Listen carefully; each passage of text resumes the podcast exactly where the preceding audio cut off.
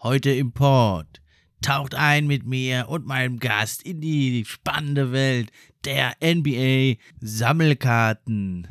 Du hörst gerne den Port und möchtest ihn vielleicht supporten? Dann kannst du das machen. Jetzt auch bei Steady HQ gibt es drei verschiedene Pakete. Links in der Beschreibung der Episode.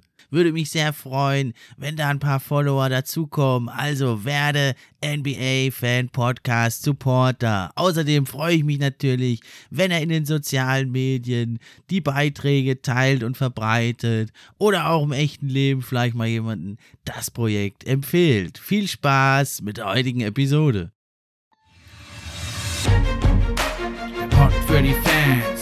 Die Gerüchte, die News und die Trends. Mit wechselnden Gästen, natürlich die besten, sind wir am Diskutieren. Spieler und Teams am Analysieren. Gib uns doch ein Like und drück Abonnieren.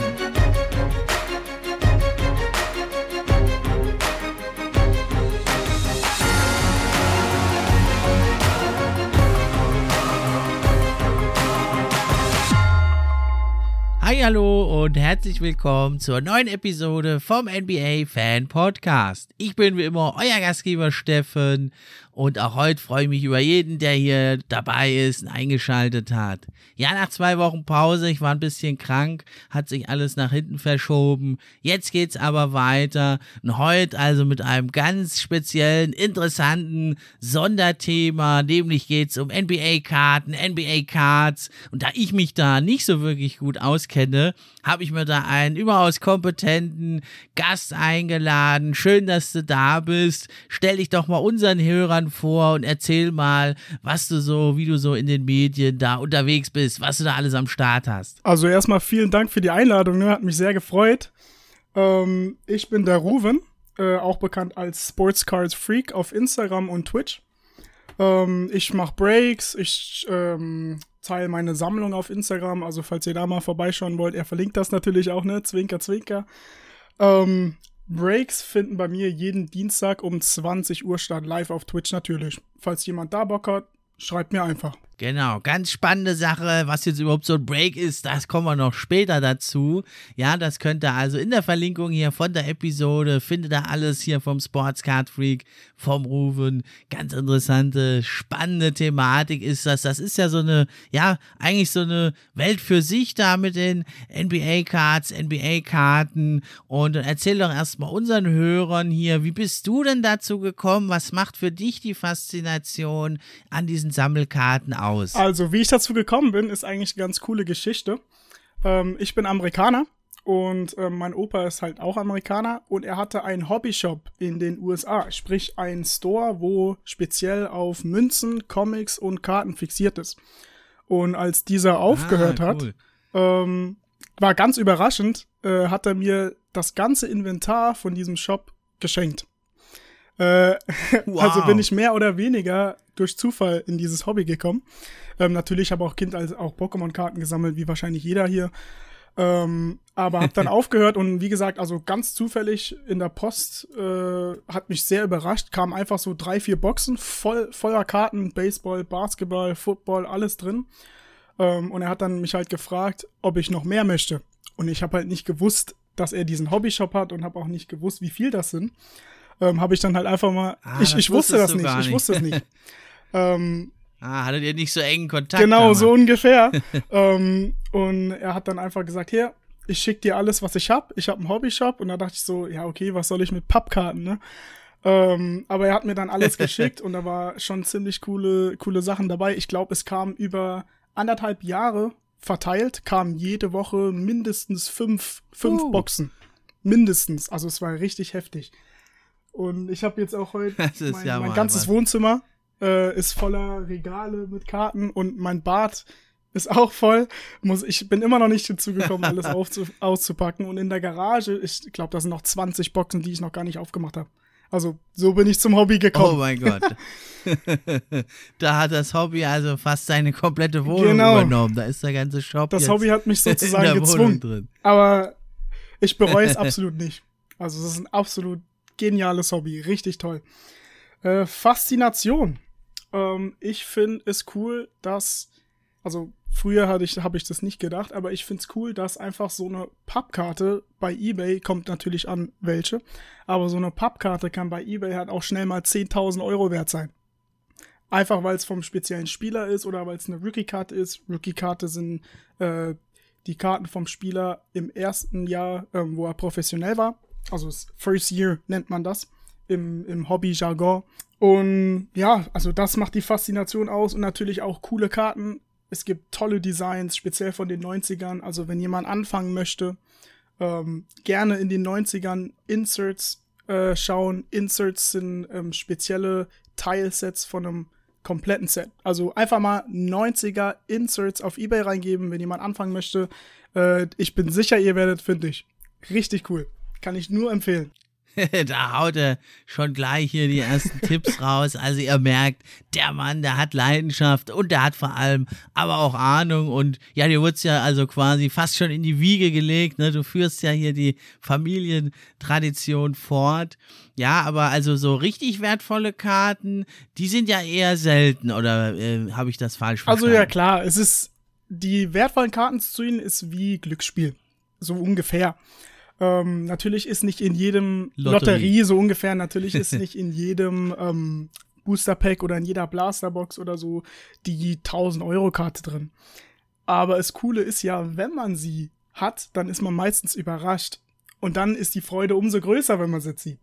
Ich hatte auch schon ein paar ziemlich gute Hits, ähm, aber dazu können wir ja später nochmal kommen. Genau, ja. Ja, also und natürlich diese Spannung ist ja dabei, das macht's ja für viele auch aus. Viele spielen ja jahrelang Lotto und gewinnen nie was oder halt auch nichts Nennenswertes, aber halt die Chance ist immer da und das Prickeln, ne, wenn man halt dann diese, diese Packs da aufmacht das ist natürlich auch was, das hat ja auch als Kinder haben das ja wahrscheinlich alle gemacht. Ne? Bei mir waren es dann so die Bundesliga noch, Fußball, Panini, Sammelkarten oder seien es da diese Duplo oder was. Ne? Das, das kennt ja jeder, aber viele vergessen es dann irgendwie als Erwachsene. Aber hier jetzt diese ja spannenden Sammelkarten sind ja auch eine Möglichkeit, also dieses Gefühl wieder zurückzuholen. Auf jeden Fall, auf jeden Fall. Äh es ist halt ein Hobby für jedermann. Ich habe jetzt mit 10 angefangen. Ich habe mit 10 die ganzen Boxen bekommen. Äh, bin jetzt 20, also sprich so 2009, 2010 rum habe ich die Boxen bekommen. Äh, aber ich bin auch in WhatsApp-Gruppen und da sind Leute 50 plus drin. Also das Hobby hat keine Alterseinstiegsgrenze mhm. oder so. Es ist wirklich für jeden was dabei. Ja, coole Sache, ne? Und dann kommen dann generationenübergreifend, kommt man auch ins Gespräch, stelle ich mir also sehr, sehr interessant vor. Ja, du hast ja jetzt da wirklich den direkten persönlichen Bezug, aber du bist ja auch gut vernetzt in der Community. Was ist denn so, ja, für andere Leute so? Kennst du da noch, gibt es noch andere Gründe, warum Leute anfangen, da sich so eine Sammlung aufzubauen? Also, ähm, Paradebeispiel, mein Kumpel, ähm, also Kumpel, der wohnt, ich glaube, zwei Stunden von mir und ähm, wir sind einfach mal irgendwann auf Basketball gekommen. Er schaut auch gern Basketball, wie wahrscheinlich viele, die den NBA-Fan-Podcast schauen, ne? Ähm, und er war dann halt mal bei mir und er hat die Karten gesehen und ich habe ihm die von Jordan, die von Kobe und so weiter gezeigt und er fand es halt auch cool und dann hat er auch angefangen. Also es ist komplett einfach anzufangen. Ähm, man, man wird eigentlich fast schon reingesaugt wenn man irgendjemanden auch nur über fünf Ecken kennt, der in dem Hobby verwickelt ist und sich das mal anschaut, dann denkt man sich so, oh cool, sowas will ich auch. Also zumindest war es bei ihm der Fall. Na, jetzt hast du mich aber auch echt neugierig gemacht. Dann äh, werfen wir uns doch mal direkt rein ins Getümmel. Ähm, also ich habe mich ja noch mal ein bisschen eingelesen. Ich habe also da natürlich nicht so viel Ahnung wie du, bei weitem nicht. Und also, äh, ich muss sagen, ich fand es ein bisschen verwirrend. Also, es gibt ja da natürlich in den verschiedenen Zeiten verschiedene Firmen, Marken, die da die Rechte haben. Dann gibt es Booster Packs. Vielleicht kannst du uns da mal so ein bisschen aufklären, wie sieht es aktuell aus und ja, wie war da so die äh, Entwicklung in der letzten Zeit bei den Karten? Was gibt es da für Marken und für Packs? Also, Marken gibt es hauptsächlich Panini, wird wahrscheinlich jeder kennen von Magitex von früher. Ähm, und es gibt Tops. Tops wird weniger Leuten was sagen, weil Tops mehr in Sachen Baseball vertreten ist. Baseball und Football. Ah ja. Für Basketball ist es hauptsächlich Panini, weil Panini noch die Rechte an, an den Teams besitzt. Äh, Tops hat die Rechte, ich glaube 2003 oder 2, irgendwann Anfang 2000er haben sie sie verloren und seitdem haben sie auch keine Basketballkarten mehr gemacht. Deswegen wird für uns hier wahrscheinlich nur Panini interessant sein. Panini hat tausend Ah, ja. verschiedene Editionen. Es gibt zum Beispiel Select, es gibt Donruss, es gibt ähm, Prism. Prism ist eine sehr begehrte, äh, aber auch sehr teuer. Genauso wie Select. Ähm, dann gibt es noch Unterschied zwischen Retail, also das, was man ganz normal im Laden bekommt, in jedem Laden in Amerika, ähm, und Hobby. Hobbyboxen und Retailboxen. Bei Retail, das Format, gibt es zum Beispiel die normalen Booster Packs, wie du ja schon erwähnt hast. Ähm, es gibt Blasterboxen, das sind dann einfach normale Boxen mit fünf bis zehn Packs drin. Dann gibt es Megaboxen und es gibt Retailboxen. Bei Hobby gibt es nur Hobbyboxen. Äh, Hobbyboxen sind viel teurer, weil die Chance auf eine gute Karte ist in diesen Boxen viel höher. Und oftmals wird in Mhm. Hobbyboxen auch ein Autogramm zum Beispiel in die Box geschmissen. Also das ist dann mit Garantie hat man dann pro Hobbybox ein Autogramm. Und das ist halt was für viele die Faszination ausmacht, weil wenn man dann das Autogramm von seinem Idol zieht oder von seinem Lieblingsspieler oder ein Autogramm vom Lieblingsteam oder zum Beispiel ein Jordan-Autogramm, ich glaube, jeder wird sich über ein Jordan-Autogramm freuen. Das ist halt Ja, das ziemlich glaube cool. ich aber auch. Die sind ja auch was wert. Und das ist dann aber, das ist dann aber sicherlich auch nicht billig. Was kostet denn da? Hast du da mal ein Beispiel, was so eine Hobbybox kostet? Oh, diese Frage, schwer. ähm, vor Corona war das Hobby relativ bezahlbar. Also vor Corona hab, äh, würde ich keine 90 Dollar für eine Hobbybox bezahlen. Durch Corona hat das Hobby Ah ja, hat sich das so krass jetzt Ja, auch ja also, ausgewirkt, also wirklich, durch? Corona ist das Hobby explodiert. Es gab einen regelrechten Boom. Und jetzt äh, zum Beispiel eine Basketball-Hobbybox, nur als Beispiel. Ähm, die Donruss 2021 Donruss Optic Hobbybox wird momentan, ich glaube, für 1100 gehandelt. Und Ui, ui, das richtig ist teuer. schon ganz schön heftig. Was ist in dieser, was ist dann in dieser Box mit äh, drin? ich glaube, da können entweder ein oder zwei Autogramme drin sein. Und natürlich, es gibt noch Parallels, nennt man das. Das sind verschiedene, entweder Fotovariationen von den Spielern, die halt seltener sind. Oder es gibt ähm, so, sogenannte Numbered Cards. Das sind Karten, die auf eine bestimmte Zahl limitiert sind. Zum Beispiel Numbered auf 99 ist dann auf 99 limitiert. Und in den Hobbyboxen ist die Chance halt auch größer, so eine Karte zu ziehen. Und es gibt natürlich Numbered, äh, also es gibt verschiedenste Numbered-Karten. Es gibt auch welche, die gibt es nur einmal. Die nennt man dann One of Ones. Und wenn man, nur als Beispiel, ein Kollege von mir ähm, hat eine One of One Aaron Rodgers, ist jetzt NFL, aber eine One of One Aaron Rodgers Rookie-Karte, äh, Rookie, nee, eine ne Tom Brady war das, Entschuldigung, Tom Brady Rookie-Karte, ähm, aus 2000 ist jetzt NFL, aber aus 2000 und die geht, die ist numbered auf 10, glaube ich. Oha, die und geht für- genau, und die geht für 400.000. Boah, das Momentan. ist ja unglaublich. Und die hat er Und so die- in so einer Box für 1000 drin gehabt. Nein, nein, also damals waren die Boxen noch viel günstiger. Damals hat Ach so eine so. Hobbybox vielleicht, was weiß ich, 80 Dollar. Also das war ja in den, in den Anfang 2000ern. Also Ah, damals hat es okay. vielleicht 80 Dollar gekostet. Aber damals war Tom Brady ja auch noch nicht so bekannt. Deswegen war es noch nicht so viel wert. Aber mittlerweile steht die bei 400.000. Ja, hammerhart, das ist ja unglaublich. Und du hast ja jetzt gesagt, das ist, also die Preise sind durch Corona gestiegen. Ist das, meinst du, das ist das, was anhält? Oder ist das wie, es gibt ja auch also NFT und Topshots, da ist es ja wieder so, war es so ein bisschen so eine Blase. Da ist das relativ wieder gesunken jetzt, die Preise. Meinst du, das ist was, was bei den NBA-Karten da äh, noch weiter steigt oder zumindest da äh, auf einem ähnlichen Niveau jetzt bleiben wird von den Werten oder denkst du, das geht dann auch wieder runter, weil der eine oder andere dann doch wieder aussteigt vielleicht? Also klar, der eine oder andere wird natürlich wieder aussteigen, weil die meisten Leute haben angefangen, weil sie halt während Corona nichts zu tun gehabt haben. Seien wir ehrlich, ne? ähm, aber die Blase ist in gewisser Weise schon vorbei, äh, weil am gegen Anfang vom Corona war es noch viel teurer, als es jetzt ist. Deswegen ist das eigentlich schon Ah ja, vorbei mhm. und ich denke, dass es jetzt ungefähr auf diesem Niveau bleiben wird, vielleicht noch ein bisschen droppen, ähm, aber ungefähr auf dem Niveau, weil ich war vorher nur in der amerikanischen Community vernetzt, habe wenig Deutsche ähm, gekannt und mittlerweile bin ich in fünf verschiedenen WhatsApp-Gruppen, habe äh, Follower auf Instagram, die sagen, hey, ähm, ich bin neu im Hobby, kannst du mir helfen und das beinahe jeden Tag. Ähm, und deswegen denke ich schon, also das Hobby schwappt jetzt so langsam rüber nach Deutschland und Europa. Genau, ja, und viele bleiben dann halt doch dabei und es kommen auch wieder neu dazu, so dass doch der Boom dann also da langfristig wahrscheinlich seine Spuren hinterlassen wird. Ja, also das Genau. jetzt nochmal das richtig verstehen. Man kann also die, äh, diese, sagen wir, diese Hobby- Packs äh, oder Box quasi, die kann man im Laden also kaufen, da weiß man nicht, was drin ist. Man kann ja aber natürlich jetzt, wenn man was Bestimmtes sucht, kann man ja auch dann bei Ebay oder so gucken. Und da kann es dann natürlich wahrscheinlich sein, wenn man jetzt was Bestimmtes sucht, ein Dwayne Wade Autogramm oder so, dann wird es wahrscheinlich doch nochmal auch noch eine Ecke teurer. Genau. Also die Hobbyboxen im deutschen Laden schwer zu finden. Ähm, ich kenne jetzt in meinem Umkreis von zwei Stunden, kenne ich nur einen einzigen Laden. Deswegen würde ich für Deutsche empfehlen, über Ebay zu kaufen, ähm, weil es ist einfach viel einfacher. Weil oftmals gibt's halt einfach keinen so Laden. Pokémon, Magic und so gibt's, aber NBA, MLB, NFL gibt's weniger. Deswegen würde ich Deutschen empfehlen, über Ebay.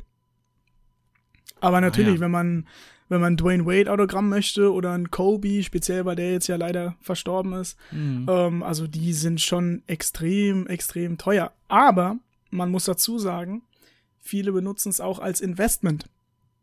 Und als Investment finde ich das auch sehr cool. Äh, ich habe früher immer gedacht, so, oh, 300 Euro für eine Karte, ähm, viel zu viel. Wenn ich mir die Karte geholt hätte, ich glaube, die geht heute für 4000. Deswegen, also auch für die Anfänger nicht abgeschreckt sein, wenn eine Karte mal 200, 300 kostet, speziell von Rookies. Wenn die sich etablieren, ist das ein tolles Investment. Wirklich. Genau, ne? Und gerade die Rookies natürlich, die sind erstmal relativ günstig zu haben oder man zieht sie eben in so einer Box oder einem Pack, ne? Und dann hebt man sie auf und ja, kann ja relativ schnell gehen, ne? Trey Young ist ja auch erst vor ein paar Jahren in die Liga gekommen, jetzt war er schon in Conference Finals und ja, wahrscheinlich, ne? Je besser die Karriere läuft, umso stärker geht der Wert hoch, umso mehr ist dann der Upside. Genau so ist es. Ich meine, man sieht's an LaMelo Ball. Das ist jetzt der Top-Rookie der 2021er Season. Also das ist die Karte, wo jeder gerade momentan ausrastet, wenn er sie zieht. Und wenn ich da schon Toller die Preise Spieler auch, sehe, ja. Ja, also er macht, er macht super Moves. Ich habe mir schon ein paar seiner äh, so Compilation-Videos angeschaut von seinen besten Moves und so, verfolge ihn auch so ein bisschen, wie wahrscheinlich jeder Collector, weil er einfach der Topmann ist. Ähm, aber wenn ich da, also ich glaube, momentan geht ein Ball-Autogramm äh, nicht nummeriert für um die 1000. Aber es klingt jetzt erstmal abschreckend. Ich meine, 1000 Euro für eine, für eine Karte, wo man nicht weiß, ob Ja. der dann in zwei Jahren verletzt ist und nie wieder spielen kann. Ähm, aber ähm, das Gleiche, also ich würde sagen, wer das Geld hat, wer möchte, wer anfangen möchte, auch mal gleich so eine teure, in Anführungszeichen, Karte kaufen, weil das Coole an Autogrammen ist, äh, die normalen Basekarten, also ohne Autogramm oder ohne ähm, Stück Trikot oder sowas, da ist die Wertsteigerung, das geht nur bis zum bestimmten Punkt. Und dann gibt's halt irgendwann den Punkt, an dem keiner mehr bereit ist, 2000 Euro für eine normale Basekarte zu bezahlen. Aber mit Autogramm, da ist der, äh, die Wertentwicklung eigentlich, mh, wie nennt man's? Unlimited. Mir fällt jetzt gerade nur das englische Wort ein, aber nicht limitiert. Sprich, es, es kann ein Autogramm für 5 Euro weggehen, es kann ein Autogramm für 50.000 Euro weggehen und es kann ein Autogramm für 5 Millionen weggehen. Ich glaube, die Also oben teuerste. Offen dann, ja. Mhm. Ja, also ist, man muss halt Glück haben, ne? Aber zum Beispiel die teuerste Baseballkarte, die je verkauft worden ist, wurde für 6,3 Millionen verkauft. Also da steckt schon Wert drin. das ist natürlich dann die absolute Ausnahme, ne? Aber eine Ja, ja, gewisse klar. Wertsteigerung dann bei diesen besonderen Karten, die, für die man halt ein bisschen tiefer in die Tasche greifen muss. Ja, die ist zwar nicht garantiert, ne, aber doch relativ wahrscheinlich dann wahrscheinlich. Genau, also bei Autogrammen, wenn es ein Rookie ist, wenn er sich jetzt nicht verletzt oder wenn nicht irgendwas seine Karriere abrupt beendet und er immer weiter so gut spielt, äh, ist bei Rookie-Autogrammen, bei den Top-Rookie-Autogrammen, nicht bei jedem, aber bei dem Top-Rookie-Autogramm ist eine Werkste Wertsteigerung eigentlich garantiert. Mhm. Und es hängt dann aber wirklich dann ab, wie die ganze Karriere verläuft, oder kann es auch mal der Fall sein, dass einer nur ein paar gute Jahre hat, verletzt sich und hört dann vielleicht sogar auf, dann äh, wird die Karte ja vielleicht sogar auch ein bisschen seltener, aber das bringt dann, das bringt dann quasi nichts. Es, es kommt drauf an. Es kommt drauf an. Also am besten sollte dem Spieler nichts passieren. Er soll nicht irgendwie in Stress verwickelt sein oder sonst was. Ähm, dann ist die stabilste Wertsteigerung garantiert. Ähm, zum Beispiel ein Beispiel ist jetzt wieder MLB, aber äh, bei Basketball, bei, Basketball gab es so ein Beispiel noch nicht. Deswegen. Mhm. Ähm, Yasiel Puig, 2013 Rookie. Äh, ich habe eine Rookie SP, also SP heißt Shortprint. Das ist eine Fotovariation, ähm, die seltener gedruckt wurde. Gibt's auch bei Basketball. Aber ich hatte dort eine Yasiel Puig SP gezogen aus einem Pack. Die ging damals, als er noch Top Rookie war, für um die 300, 400. Ähm, er hat Stress bekommen mit der Polizei, hat, musste dann aufhören mit Baseball und jetzt geht's für 10. Also es kann, es kann in beide mhm. Richtungen gehen. Ähm, aber das ist natürlich ein Ausnahmefall, weil ja nicht jeder Profi, genauso wie in Basketball, nicht jeder Profi beendet seine Karriere, weil er Stress ja, bekommen hat. Gut, und ja, kann man jetzt halt so pauschal nicht sagen, kommt dann auf den Einzelfall, ne? Ob's genau. Jetzt, ob er in der kurzen Zeit irgendwie schon irgendwie eine Legende geworden ist. Genau, oder, aber nur als halt Beispiel, halt dass es halt eben auch in die andere Richtung gehen kann. Es ist nicht so oft, ähm, aber ich will jetzt nicht damit sagen, ah, äh, kauft euch ein, ein Autogramm für ein Taui und irgendwann werden es automatisch 100.000. Das ist, also man muss schon wissen, welchen Spieler, man muss wissen, welche Karte. Ähm, ich empfehle ähm, Rookie-Autographs, also Rookie-Autogramme zu kaufen mit einer Nummerierung mit 99 oder weniger. Weil die normalen sind nicht nummeriert und dann können es auch mal schnell 5, 6, 700 von der Karte existieren. Deswegen als Empfehlung ähm, wenn jemand da einsteigen möchte, ähm, die Rookie-Autogramme mit einer limitierten oder mit einer Nummerierung von 99 oder weniger. Je weniger natürlich, desto besser, aber je weniger, desto teurer. Ah ja, ja, das hast du gut erklärt. Naja, es hat ein bisschen was, ne, auch von, von Aktien eben da auf die Entwicklung zu setzen.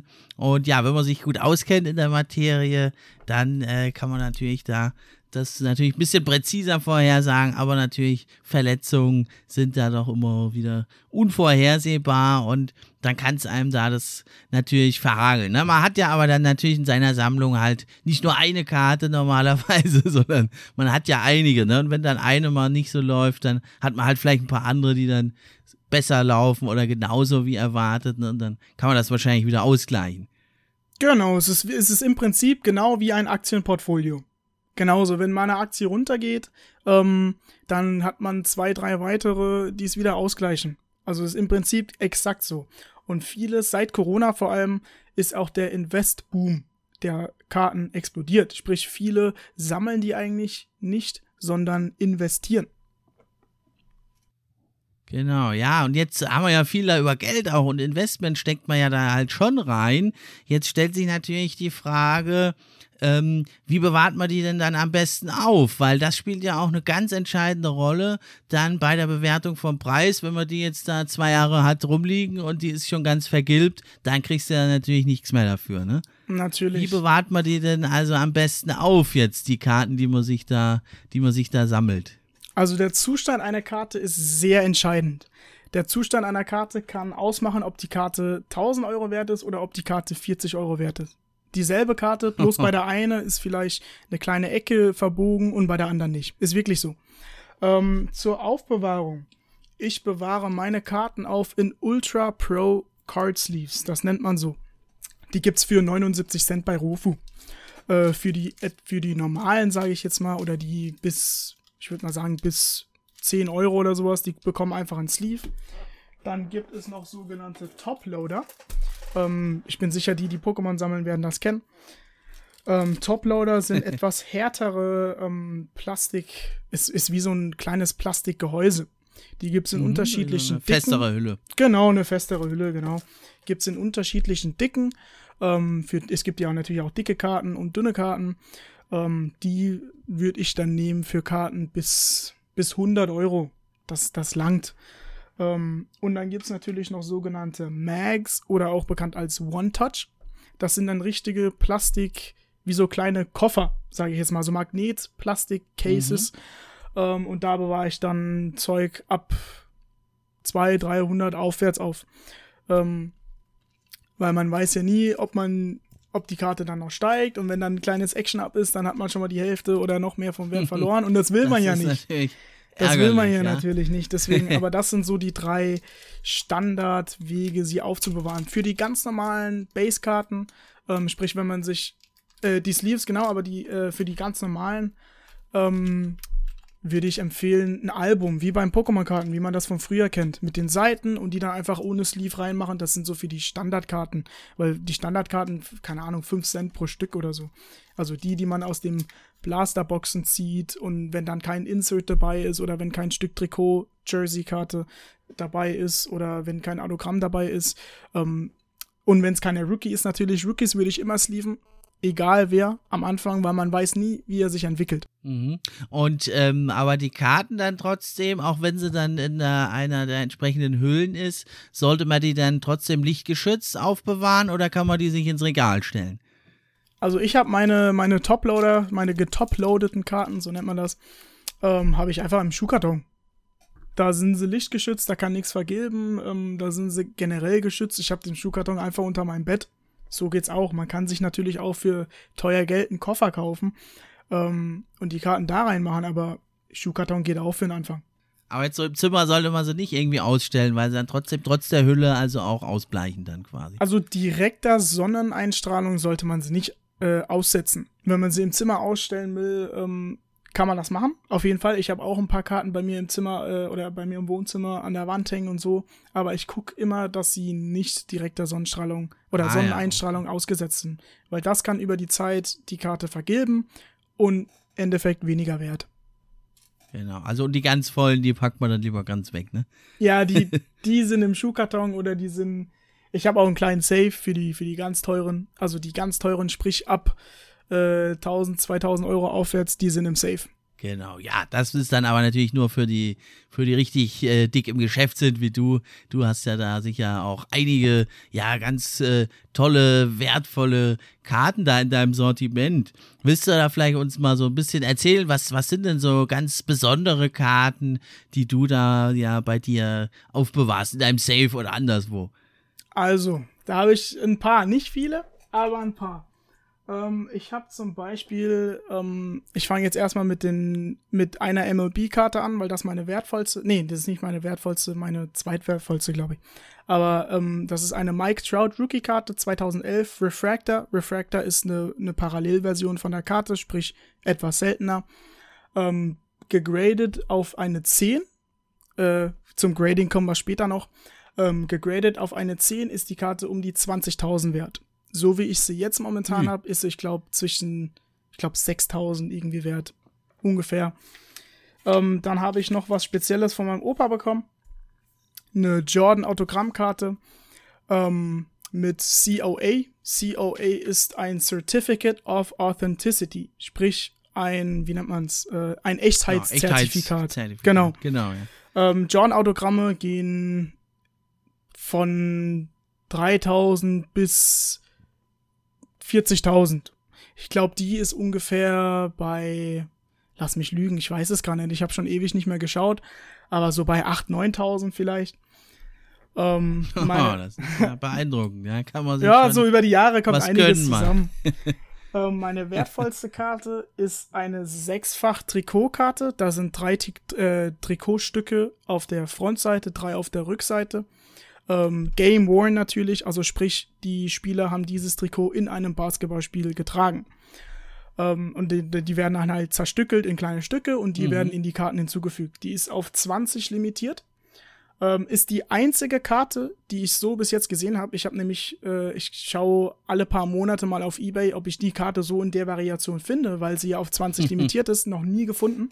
Ich habe bis jetzt nur zwei andere gefunden aus diesem Set. Das Set ist anscheinend extrem selten und wurde nur an Mitarbeiter von der Firma ähm, ausgeteilt. Sprich, irgendwann mal hat die Karte ein Mitarbeiter besessen und der hat sie dann an meinen oh. Opa gegeben. Ähm, also und da ist richtig selten. Richtig und selten. Michael Jordan dann. genau, also da ist Jordan drauf, da ist LeBron James drauf, da ist Kobe Bryant drauf, da ist Kevin Durant drauf. Äh, ich glaube noch jemand aus Baseball, ähm, Ken Griffey Jr. ist noch drauf und jemand von Hockey. Also es ist eine Multi- Multisport-Karte. Mhm, mh, mh. Die sind ja also richtig wertvoll. Das habe ich ja auch gelesen. Da ist ja letztes Jahr auch eine Karte aus dem Jahr das hat mich nämlich gewundert, war noch gar nicht so lange her. Aus dem Jahr 2003 war die. Und das war eine Upper Deck Exquisite Collection. Vielleicht hast du ja davon gehört. Genau. Und da war ja. nämlich von äh, LeBron und Michael Jordan, also echte Aufnäher, auch Game Worn Trikots. Ja. Und die Karte, die ging ja für unglaubliche, ich glaube 900.000 Dollar waren das. Ja. Ne? Und die war ja also wohl ein absolutes Unikat. Die gibt es also wirklich nur einmal und da ist da sicherlich auch ganz, ganz schwer ranzukommen. Ich meine, bei, bei One of Ones kann man natürlich den Preis setzen, wo man will, ne? Ob es dann jemand bezahlt, ist eine andere Sache, aber ich habe auch ein paar One-on-Ones, ähm, aber da kann man den Preis setzen, wie man möchte, natürlich, weil es ist die einzige. ähm, aber nochmal zurück zu der Karte. Ähm, ich habe jetzt, ich habe die nicht gefunden. Ich habe, wir haben Upper Deck angeschrieben, ähm, weil ich die Karte nirgendwo gefunden habe, weder auf eBay noch in, in den Kartenbüchern, wo man die Preise checken kann und so. Ähm, und Upper Deck hat mir eine E-Mail geschrieben und die haben gesagt, dass die Karte so selten ist, dass die nicht in ihrer Datenbank ist. Ähm, das war vor zwei Jahren. Und dann haben sie gesagt, wenn alle in der Hall of Fame sind, ich bin sicher, jeder Basketball-Fan kennt die Hall of Fame, ähm, wenn jeder von diesen Spielern in der Hall of Fame ist, äh, dann wird die Karte zwischen 6 und 10.000 wert sein. Jetzt kommt aber das Aha. große Aber. Das war vor zwei, drei Jahren, da hat Kobe noch gelebt ähm, und da war noch kein Boom. Und mittlerweile habe ich eine ähnliche Karte mit nur vier Stücken gefunden, auf 25 limitiert, sprich zwei ähm, Trikotstücke weniger und fünf mehr Karten, die existieren. Und da habe ich eine für 11.000 auf eBay gefunden. Ich habe jetzt mal jemanden gefragt ähm, und nach der Karte, der sich ein bisschen auskennt, und er hat den Wert geschätzt auf irgendwo zwischen 30 und 50.000. Das Unglaublich. ist meine wertvollste, die ich bis jetzt besitze. ja, aber du bist ja, du bist ja wirklich, ich glaube, man merkt das ja jede Sekunde hier, du bist ja da auch wirklich Sammler mit Leib und Seele. Also würdest du dich da überhaupt trennen können von so einer Karte? Von der speziell nicht. Ich habe noch eine zweite mit vier Stücken, die ist vielleicht so 15.000 wert. Ähm, aber von den zwei würde ich mich nicht trennen, weil die mir mein Opa gegeben hat. Und da ist der Wert für mich dann doch größer als die 30, das 50 kann oder 15. Kein Welt, Geld der 1000. Welt äh, ersetzen. Aber du hast ja auch noch andere durchaus wertvolle Karten. Also wenn du mal irgendwie Geld brauchst, könntest du zur Not dann die verkaufen. Und sie kommen ja dann natürlich auch in die Hände eines äh, anderen Sammlers. Ne? Sie sind ja dann nicht, genau. nicht irgendwie irgendwo verschwunden. Es hat ja auch jemand anders dann Freude daran. Ich meine, spe speziell bei den Preisen, äh, da sind dann die, wie nennt man es? Äh, ich nenne es jetzt einfach mal halbherzigen Sammler oder die, die vielleicht nicht so viel Geld dafür ausgeben wollen oder es nicht, sich nicht leisten können, sind ja dann auch raus. Sprich, ähm, die Karte kommt dann in Hände, die diese Karte zu schätzen wissen. Aber nur als, als coolen Randfact, die, die Mike Trout-Karte äh, habe ich damals für 5 Dollar gezogen, aus einem Pack für 5 Dollar. Also so einfach also, geht's. Man auch. kann wirklich nie wissen, was in diesem Pack drin ist.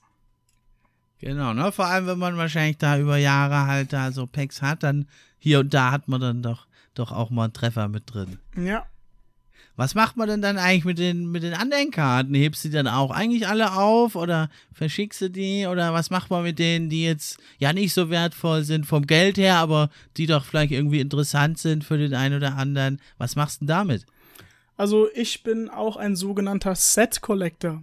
Das heißt, jedes Jahr kommt ja verschiedene Sets raus. Und wenn ich genug Karten habe, versuche ich dieses Set voll zu machen. Und wenn mir dann noch ein, zwei fehlen, kaufe ich die auf Ebay oder frage irgendjemanden, ob er die Karte hat. Also ich schmeiß die nicht weg oder ich mache die nicht in ihre Box oder so. Ich rahme die ein in Alben mit den Seiten, wie damals die, die Pokémon-Karten. Mhm.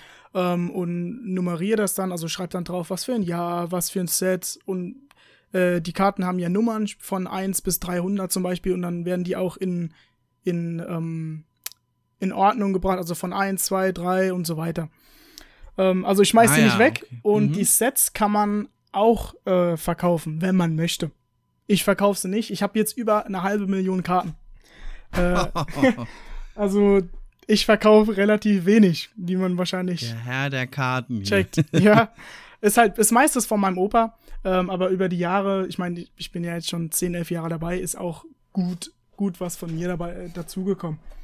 Aber ja, ich schmeiße genau, nicht weg, ich mhm. mache ein Album und ich meine, irgendwann wird vielleicht mal die Rookie-Karte, die am Anfang nichts wert war, wenn der auf einmal Talent zeigt, wird sie ein Zehner oder 20 oder, oder noch mehr wert. Oder vielleicht sogar hat man jemand, äh, der dann auf 3, 4, 500 hochsteigt. Deswegen würde ich die nie wegwerfen, sondern einfach ähm, irgendwo hinmachen, wo sie nicht kaputt gehen.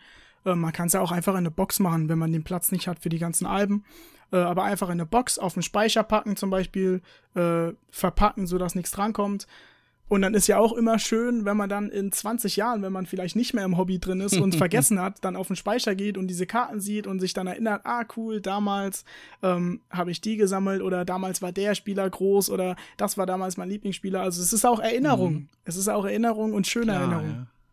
Na, oder wenn man Kinder mal hat, dann kann man es ihnen vorsichtig zeigen. Genau, genau. Oder vermachen dann, wenn sie älter sind. Na, den Kindern sollte man es jetzt natürlich nicht in die Hand geben. nee, sonst ist lieber nicht. Ratsche, Ratschepatsch, äh, der, äh, der, Michael Jordan, der Teil vom Trikot abgerissen. Ja. Das wäre natürlich. Deswegen gibt es ja den Safe.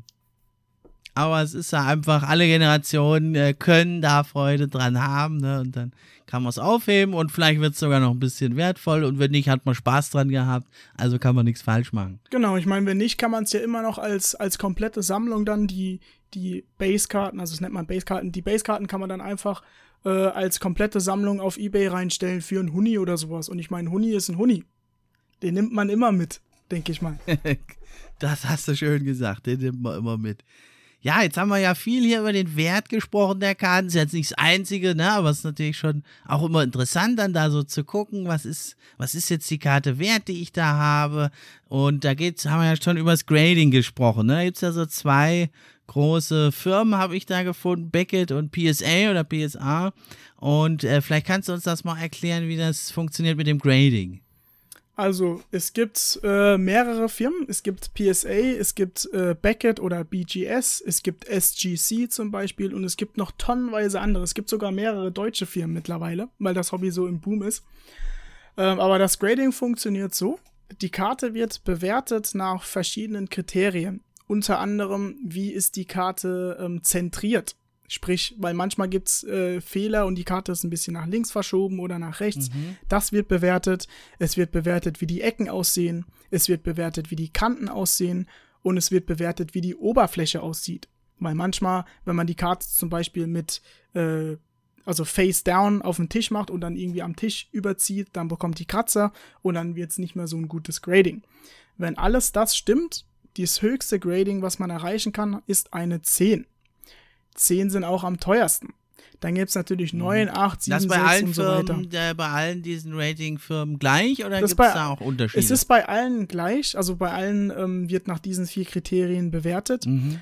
aber es gibt noch kein äh, genormtes System, wie man das macht. Sprich, Beckett äh, bewertet das ein bisschen anders als PSA zum Beispiel, SGC bewertet das ein bisschen anders wie PSA und momentan leider auch noch ein Faktor ist, was für ein Tag der Grader, nennt man die Person, die die Karte gradet, was für ein Tag der hatte. Wenn der schlecht drauf, äh, drauf ist, gibt es vielleicht nur eine 9,5 bei Beckett und wenn er gut drauf ist, gibt es eine 10. Und eine 10 ist natürlich nochmal ein gutes, gutes Stück mehr wert als eine 9,5 oder eine 9. Ist leider noch der Fall, ja, aber ähm, das wird hoffentlich irgendwann auch mal geändert, dass es ein genormtes System gibt, ähm, an das sich mhm. alle halten müssen. Oder an das sich alle freiwillig halten. Ja, vielleicht gehst du da mal ran und stellst das her. ich bin noch zu klein. mit, mit, dir als äh, äh, Experten dann einfach, weil du alles richtig einschätzt immer. ja, hm, das ist ja interessant, ja. Und äh, was muss da, was für einen Wert sollte halt so eine Karte ja mindestens haben, dass, äh, also, dass man so gut noch äh, traden kann? Also, ähm, sie muss auf jeden Fall was wert sein. Also jetzt nicht irgendwie eine 1, 2 Euro Karte hinschicken, weil das Grading kostet auch Geld. Und das Grading, wir, oder die Kosten von dem Grading werden anhand des Wertes der Karte berechnet, die sie nach dem Grading hat. Beispiel, mhm. äh, man schickt eine Karte ein und man denkt, also ich würde nie, also man muss den dann halt schreiben, äh, dass man denkt, dass es eine 9 wird oder eine 10, muss man auswählen. Ich würde nie auswählen, dass es eine 10 wird weil das ist sehr teuer. Ähm, aber als Beispiel zum Beispiel schickt jetzt irgendeine Karte ein und die Karte roh, also raw nennt man das, ohne Grading, ähm, ist zum Beispiel 50 Euro wert. PSA 10 wäre zum Beispiel 300 wert, einfach nur jetzt irgendwelche Zahlen genannt. Mhm. Ähm, und PSA 9 wäre 150 wert. Dann schicke ich die Karte ein zu PSA, BGS, SGC, wem auch immer äh, und sag, okay, äh, ich nehme an, dass die Karte 150 wert sein wird nach dem Grading, weil ich nehme an, es wird eine 9. Äh, und dann musst du halt so und so viel Okay. zahlen. Wenn's, wenn du denkst, es wird eine 8 oder eine 7, musst du, musst du weniger zahlen. Aber ich würde Aha. keine Karten einschicken, die sichtbare Fehler haben. Sprich, wenn die Das Karte jetzt zum Beispiel, genau, das lohnt sich nicht, weil ich meine, wer kauft eine PSA 8 oder eine PSA 7? Gibt's auch noch, speziell für ganz alte Karten äh, ist der Markt da toll, weil damals die Qualität einfach noch nicht so gut Mhm. war. Ähm, aber Also außer vielleicht jetzt, wenn es so eine super, mega seltene Karte Genau, ist, also- ist halt so ein bisschen beschädigt, dann kann man es vielleicht mal probieren. dann kann man es auf jeden Fall probieren. Ähm, oder Karten aus den 50ern zum Beispiel, da gibt's auch mal eine PSA 1, weil die einen Knick hat und eine halbe Ecke ist abgerissen oder so. Und die wird dann immer Da noch halt hochgehandelt, einfach weil die Karte alt ist. Gibt's auch noch. Ähm, aber wie Ah, gesagt, ja, ich würde halt nichts einschicken unter Und- 7, 8. Mhm. Was man Und wie erklärt denkt. sich das dann im Preis? Weil die dann halt für eine, wenn man sagt, das ist eine 10, dann äh, gehen sie da mit mehr Geräten irgendwie dran oder, oder Nee, wie aber erklärt sie sich denken- dieser unterschiedliche Preis? Sie denken dann halt einfach, dass die du die Karte verkaufst und je mehr sie wert ist, desto mehr musst du bezahlen. Ist leider so. Kann man, kann man nichts machen. Äh, zum Beispiel, ich habe jetzt geguckt wegen meiner Mike Trout ähm, Karte zum Graden und äh, anhand den anhand des Wertes, den die Karte eventuell nach dem Grading hat, wird es mich, ich glaube, 350 ähm, Dollar kosten, die graden zu lassen. Wenn ich jetzt eine Karte von, äh, was weiß ich, Herbert Hunz nehme und die graden lasse, dann kostet es mir vielleicht nur 20 Euro oder 10 Euro. Aber ich glaube, bei PSA und BGS muss man mindestens mit so 20, 25, 30 rechnen. Deswegen sollte man auch keine Karte einschicken, die weniger als das wert ist. Weil dann hat man ja Minus gemacht. Hm. Ja, gut, sind dann vielleicht auch erstmal Erfahrungswerte. ne, Genau, natürlich. Also man dann. mit dem Grading würde ich am Anfang gar nicht anfangen. Ich würde die Finger weglassen. Ich würde mir vielleicht auf Ebay einfach, weil es cool ist, mal eine PSA 8 oder 9 kaufen, weil die nicht so teuer sind. Einfach damit man mal eine hat äh, und damit man sieht, ähm, weil man sieht auch über die Jahre, ähm, hat, kriegt man das Auge dafür, ob das eher eine PSA 10 wird oder ob das vielleicht eine 8 oder 9 wird. Mhm, das muss man so selber sieht, so soll es ungefähr Genau, aussehen. da kommt alles mit Erfahrung. Alles mit Erfahrung. Natürlich liegt man nie 100% richtig, weil man hat ja die ganzen Tools nicht, die die Professionellen benutzen. Aber wenn jetzt natürlich eine, eine Karte eine Ecke äh, abgeknickt ist oder wenn, wenn äh, am Rand ein bisschen Kratzer ist oder auf der Oberfläche, dann weiß man, es wird keine 10 mehr. Genau, aber man kann sie ja trotzdem dann für sich, für seine Sammlung aufheben und Spaß dran haben. Genau. Ja, und dann schickt man die dann tatsächlich in die USA da die Karten oder haben die dann auch äh, quasi Filialen in, in Europa? Nee, die muss man in die USA schicken. Momentan noch. Ich weiß nicht, wie deren Pläne aussehen, äh, nach Europa zu erweitern. Speziell, weil jetzt ja das Hobby nach Europa schwappt. Ähm, aber es gibt hier in Deutschland und in Europa auch spezielle Firmen, zu denen kann man die Karte hinschicken. Und die schicken das dann für dich zu PSA oder zu wem auch immer. Äh, und das geht schneller. Weil als Einzelperson, ähm, es hat auch immer, also es dauert relativ lange, bis man die Karte zurückbekommt. Wenn man, es gibt verschiedene Services. Es gibt zum Beispiel normal, dann gibt's Premium, Premium Plus und so weiter. Und das kostet halt immer mehr. Für die Ungeduldigen. Genau, aber ist dann auch schneller. Und normal, also PSA ist momentan so überlastet, dass die noch nicht mal mehr zulassen, dass man irgendwas normal hinschickt. Ich glaube, das wird über ein Jahr dauern, bis die Karte wieder zurückkommt. Deswegen haben sie es eingestellt. Ähm, es gibt auch schon, es gibt auch Leute, die warten oder schon seit anderthalb Jahren auf eine Karte. Weil sie es als normal damals eingeschickt haben. Und jetzt immer die Leute mit Premium Plus und so weiter kommen und die werden dann ja zuerst bedient. Oh nein, die sind da alle vorne dran. genau so ist es. Kann man dann auch später nicht mehr ändern, oder wie? Nee, kann man nicht mehr ändern, aber dafür gibt's ja die Firmen und auch je mehr Karten man einschickt, desto schneller geht's auch. Deswegen gibt's die Firmen, weil die Firmen bekommen dann von 100 Leuten Ah, jeweils ja. 2, 3, 4, 5 oder 20 Karten und die schicken dir das alles zusammen zu PSA und dann wird PSA halt diese große Lieferung schneller machen, als wenn jetzt ich eine einzige Karte dahin schicke. Deswegen gibt's die Firmen. Ist auch empfehlenswert, wenn man, wenn man graden, wenn man Karten graden lassen möchte, äh, würde ich am besten über eine Firma gehen. Das ist einfacher und spart Stress. genau, ja. Ja, sich vernetzen ist auch immer von Vorteil, ne? Du bist ja auch gut vernetzt in der Community. Erzähl doch mal, früher hat man ja wahrscheinlich mehr so für sich gesammelt, ist mal hier und da in den Laden gegangen, hat sich mit Bekannten ausgetauscht. Aber jetzt in den Zeiten von Social Media gibt es ja ganz tolle Sachen. Du führst ja selber auch was durch. Erzähl doch mal, was gibt es da so für ja, Community-Events bei euch in der NBA-Kartenszene? Also, ähm, Events. Es gab vor ich, ich weiß nicht mehr genau wann, vor ein oder zwei Wochen gab es eine große Card-Show in Mörfelden, das ist bei äh, Frankfurt. Äh, da war ich leider nicht dabei. Äh, ich hatte an dem Wochenende keine Zeit. Ich habe einen Mietwagen momentan, deswegen kann ich da nicht, also der hat Kilometerlimit, deswegen kann ich da nicht dahin fahren, leider. Ähm, aber die ist, ich glaube, die haben geplant, das jedes Jahr jetzt zu machen. Ähm, also nächstes Jahr bin ich auf jeden Fall dort am Start und es ist sehr empfehlenswert. Ich habe nur Gutes von gehört. Ich habe ganz viele Stories gesehen auf Instagram von Leuten, wie sie sich unterhalten haben und wie sie getauscht haben, weil es geht ja nicht immer nur ums Verkaufen. Man kann ja auch tauschen. Äh, und das ist dann ohne Geld. Also so kann man auch an Karten rankommen. Wenn man sich keine teuren Karten leisten kann, einfach fragen, ob man tauscht. Ich zum Beispiel tausche auch gern. Also wenn irgendjemand auf Instagram, auf meinem Instagram irgendeine Karte sieht, die er gern haben möchte, ähm, ich verkaufe nicht alles, man kann auch tauschen. Das geht auch. Ist eine sehr große Tauschszene übrigens. Größer als man mhm, denkt. Ja, und unter Gleichgesinnten hilft man sich ja auch hier mal aus. genau, dann, so ist ja, es. Ja, oder auch wenn man nicht tauscht, ne, kann man sich ja austauschen. Und naja, jetzt waren wir ja auch wirklich mit Corona alle, gab es das lange nicht. Und dann ist natürlich auch toll, mal in echt dann da miteinander zu sprechen, einfach mit Gleichgesinnten. Genau, so ist es. Es gibt auch noch mehrere Couchshows, aber die sind meistens klein, so im, im Umkreis von 50 Kilometern vielleicht. Ähm, ich habe früher bei vielen mitgemacht, hier in der amerikanischen Szene. Ich bin ja äh, in der Nähe von der Rammstein Airbase. Ähm, da gibt es viele Amis, die auch sammeln. Da war ich früher immer vertreten, äh, aber seit, ich glaube, seit, seit Juli oder so ähm, bin ich auch in der deutschen Szene. Also noch gar nicht mal so lange. Noch gar nicht mal so lang. Aber wie gesagt, falls irgendjemand Fragen hat, äh, wie man anfangen möchte oder sowas, biete ich auch gerne an. Ihr könnt mir bei Instagram schreiben, er verlinkt es euch ja. Äh, ich beantworte jede Frage. Es gibt keine dummen Fragen. genau. Seht ihr ja hier bei meinen Fragen, die beantwortet er ja auch alle hier geduldig und ausführlich. genau. Ja, und dann gibt es ja, das fand ich ganz spannend, da habe ich ja letztens auch mal reingeguckt bei dir. Da gibt es ja diese Card Breaks, ne? Das hatten wir ja ganz am Anfang schon erzählt. Das ist ja immer äh, Dienstag. Um wie viel Uhr ist das bei dir? Dienstag um 20 Uhr. Genau, Dienstag um 20 Uhr.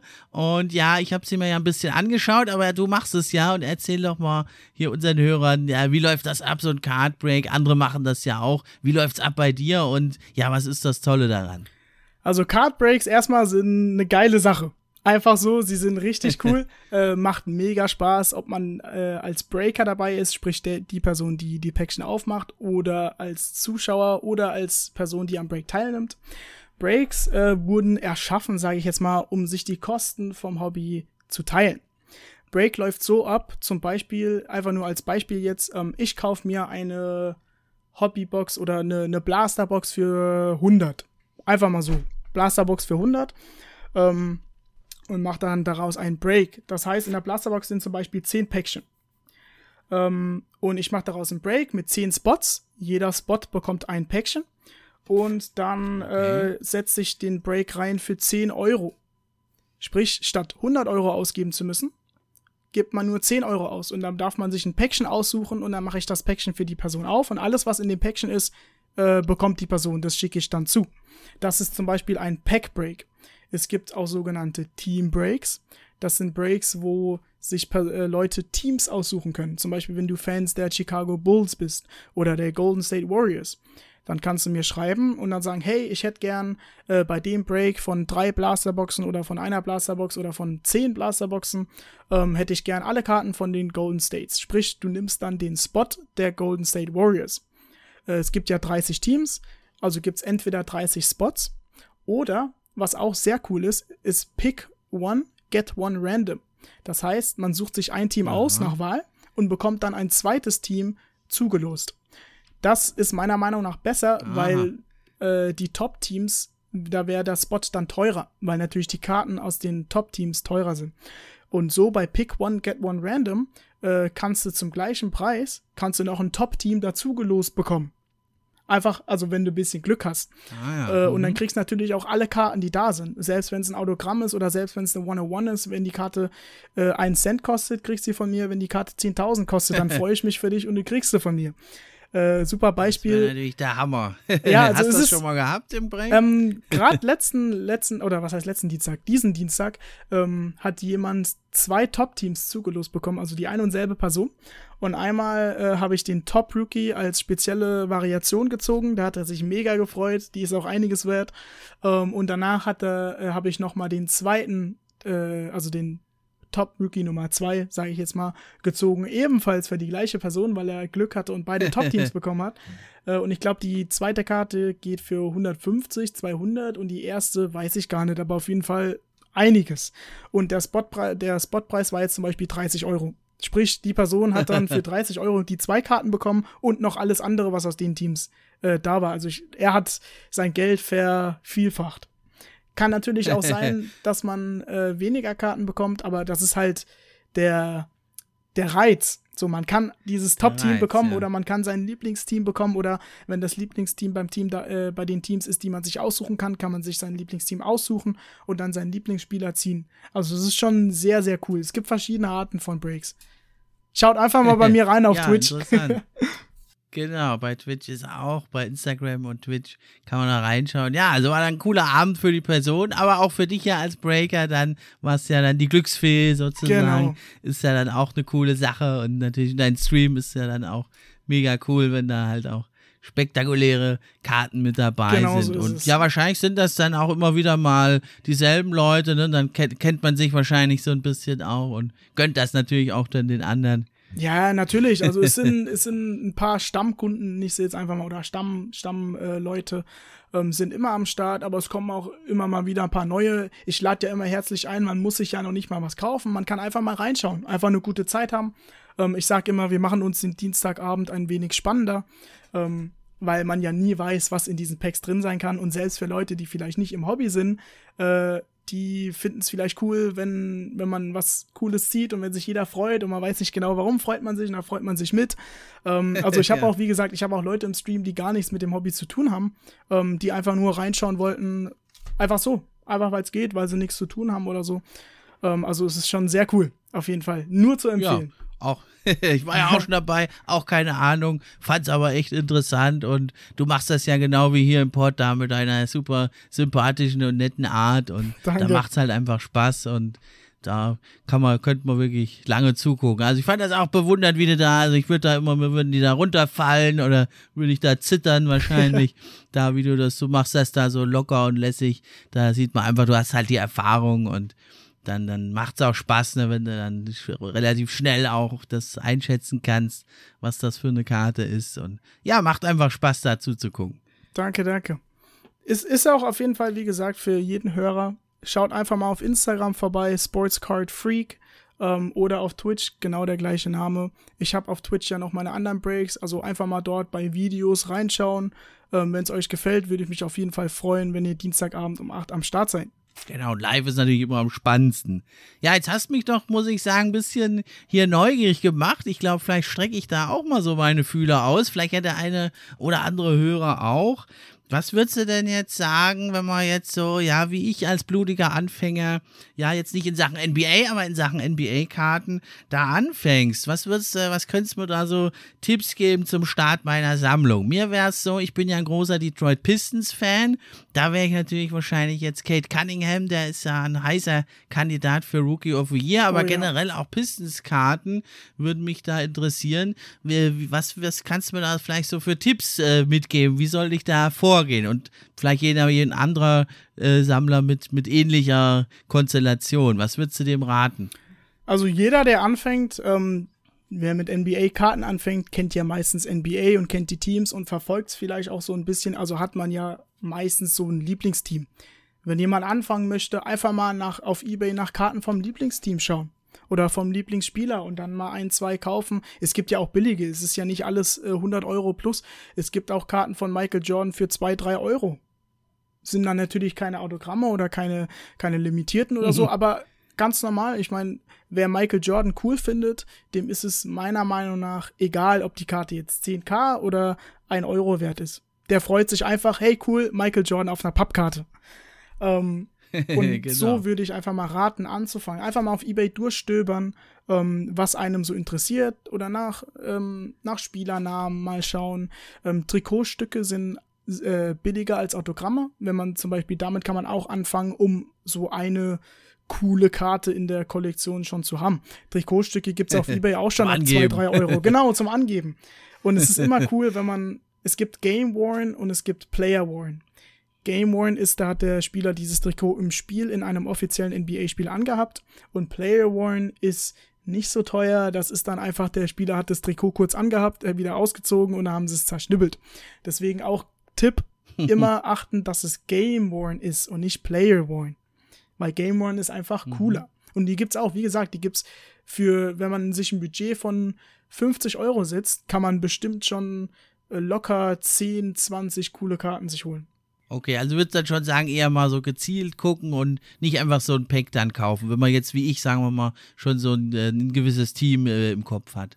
Beim Pack ist halt immer so, äh, du kannst ja auch drei Blasterboxen kaufen und von deinem Team ist kein Spieler oder dein Lieblingsspieler ist gar nicht dabei. Genau, ja.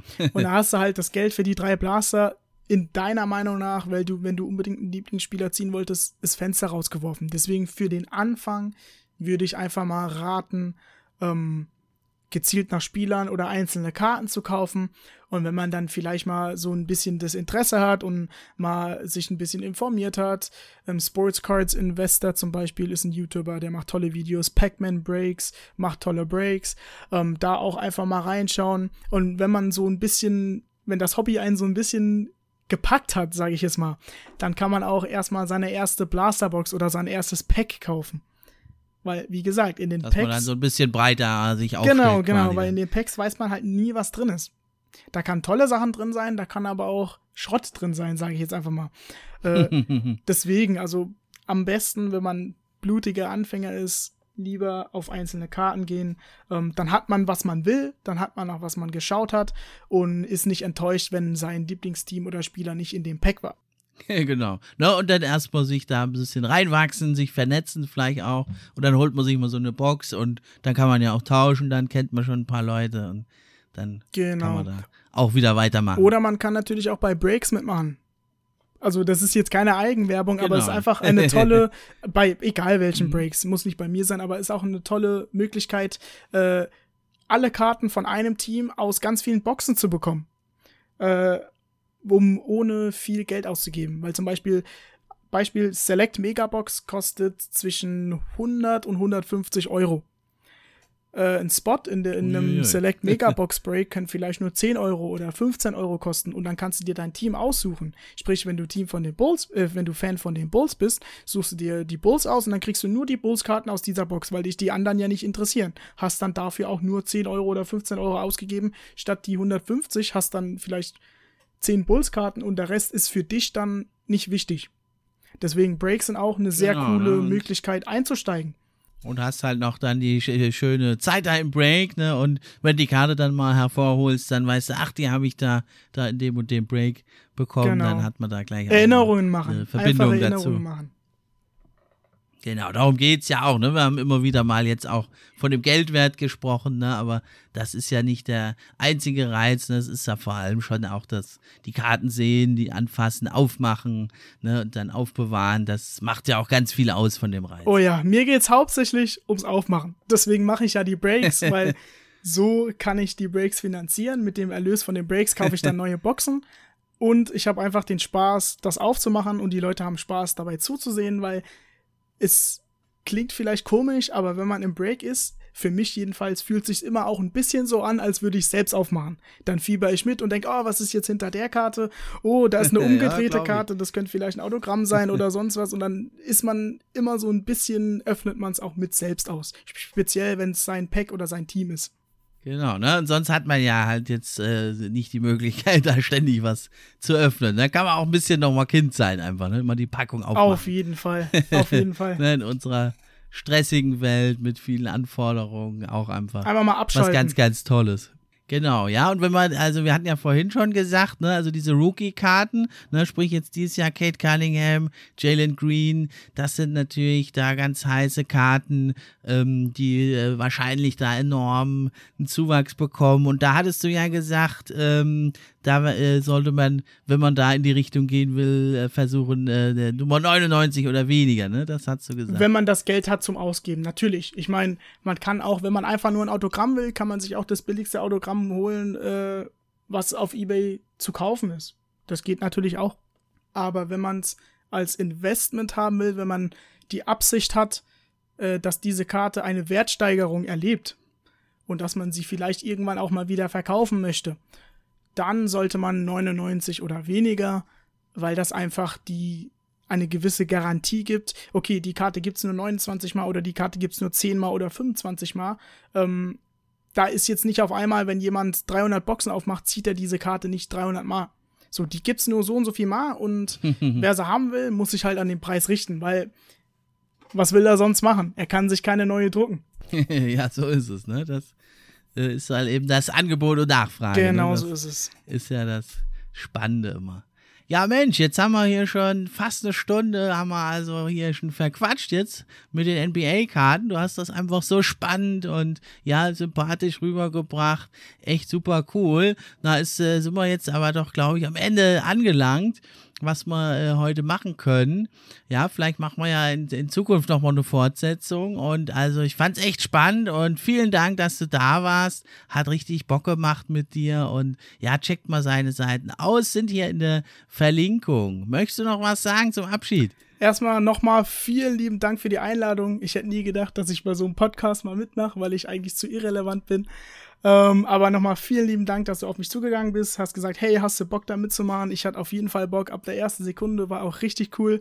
Ähm, die Stunde sehr gut investiert, fand ich sehr cool. Ähm, und falls irgendjemand von euch da draußen Fragen hat zu NBA, zu Baseball, zu Footballkarten oder zu dem Hobby, gerne bei Instagram schreiben. Ich weiß nicht. Nein, das haben, glaube ich, jetzt alle gemerkt. Echt ein cooler Typ, der Ruben. Ganz unkompliziert lief das ab hier, das Ganze. Und ja, dann sind wir am Ende der heutigen Sendung. Ich hoffe, es hat euch Spaß gemacht. Sonntag in der Woche oder Samstag in der Woche geht's ja auch schon wieder los mit unserer heißgeliebten NBA. Zwar nur Preseason, aber ausgehungert, wie wir alle sind, werden wir uns drauf stürzen. Und wenn es euch gefallen hat, lasst ein Like da oder abonniert den Podcast, empfehlt es euren Freunden. Und wenn es euch richtig gut gefallen hat, dann guckt mal bei Steady HQ, ob ihr vielleicht NBA Fan Podcast Supporter werden wollt. Das war's für heute vom NBA Fan Podcast. Macht's gut, ich bin raus.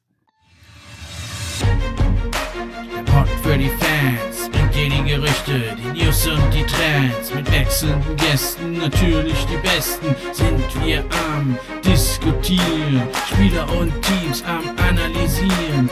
Gib uns doch ein Like und drück Abonnieren.